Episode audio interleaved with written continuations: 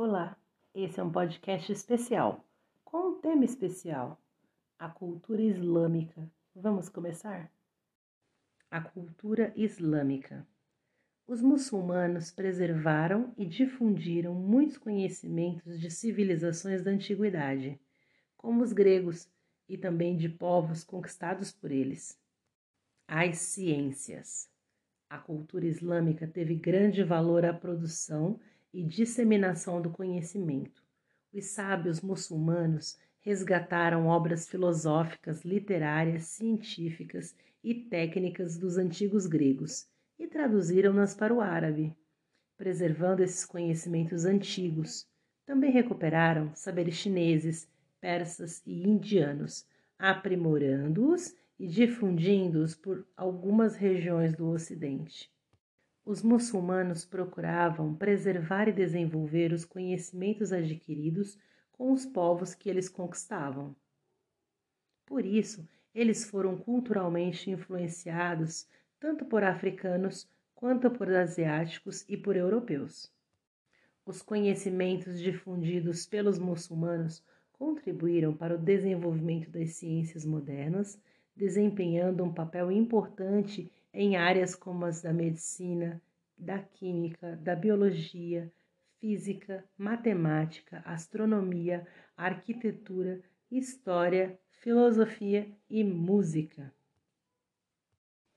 A literatura. Uma das obras literárias em idioma árabe mais difundidas pelo mundo chama-se As Mil e Uma Noites.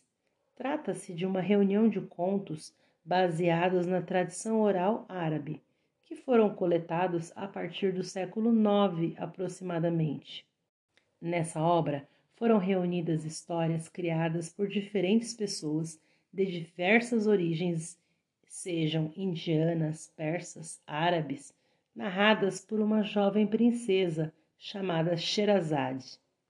As histórias de As Mil e Uma Noites mais famosas no Ocidente são Aladim e a Lâmpada Maravilhosa, Ali Baba e os Quarenta Ladrões e as Sete Viagens de Simbá, o Marujo. A arquitetura.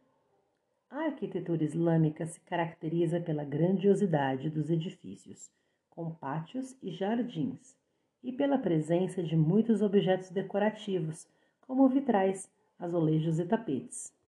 Nas regiões conquistadas, os muçulmanos também construíram grandes obras, como mesquitas, palácios e fortalezas. Nessas construções, o saber prévio dos muçulmanos foram fundidos com conhecimentos adquiridos por meio do contato com outros povos, como os persas, os egípcios, os chineses e os ibéricos. E chegamos ao final de mais um episódio. Espero que vocês tenham curtido. Eu adorei.